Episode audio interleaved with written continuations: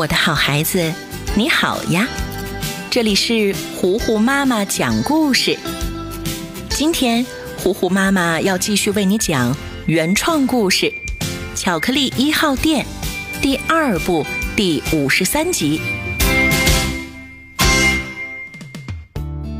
今天播报的新闻里，主持人激动地说：“狮子座流星雨将于今天晚上再次爆发。”据专家介绍，此次流星雨不仅规模大，而且持续时间长，请广大天文爱好者准备好望远镜，一睹风采。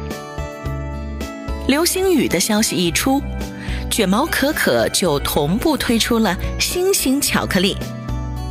动物们纷纷来到店里的天台上，一边吃东西一边观赏。大家等啊等，先是一颗流星划破天空。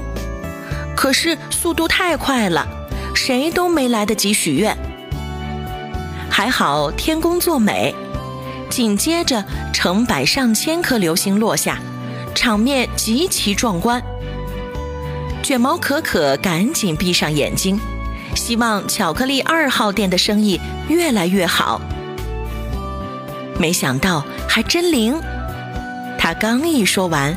就又来了一大波动物们光顾巧克力二号店的天台，蒙多也不例外。他拿着望远镜挤进来，抢到了最前排的位置，认真的双手合十，在心里说道：“哎，流星啊流星，一定要保佑我发大财，迎娶白富美，走向人生巅峰。”蒙多信心满满的睁开眼睛。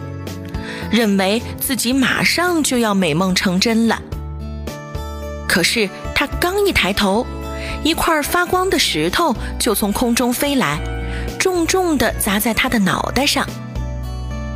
蒙多的额头顿时又红又肿，气得他把石头丢得远远的，然后揉着脑袋回家去了。第二天。小呆和大嘴狼在天台收拾东西的时候，也看到了这块透着绿光的石头。小呆捡起来，好奇地问大嘴狼：“呃，这这是什么呀？是有魔力的石头吗？”其实大嘴狼也不知道这是什么，但是他为了保足自己的面子，便一本正经地说。哎呀，这你都不知道？这可是一个能让你美梦成真的许愿石。啊，真真的吗？当然是真的啦！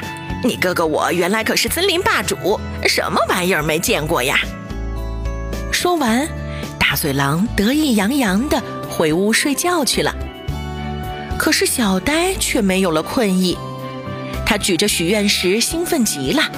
赶紧拿给自己的小伙伴们炫耀，但是森林里的动物们全都不相信，还嘲笑小呆是个傻瓜。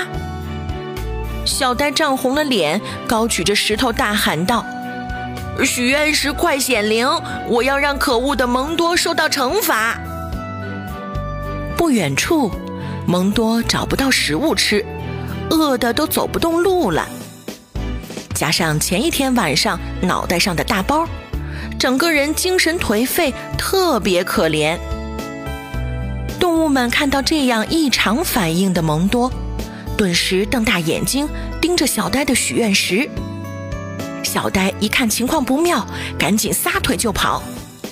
大家便一窝蜂地冲上去，都想拿到这个神奇的石头。小呆，小呆，你别走呀，把许愿石借给我们玩玩。这吵闹的声音吸引了蒙多的注意力，他以为自己的耳朵坏了。什么许愿石在小丹手里？蒙多赶紧迈开步子跟了上去，躲在大树后面一看，呃，这不就是我昨天丢掉的那块石头吗？敢拿走属于本大王的东西，没门儿！说着，蒙多吹响脖子上的口哨。叫来胖仔跟他一起抢走许愿石。小朋友们你们说他们会成功吗？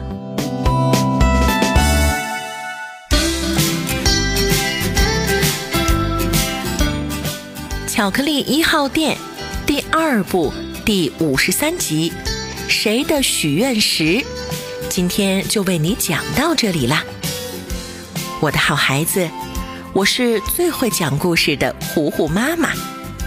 如果你喜欢我，欢迎你来微信上找我做好朋友。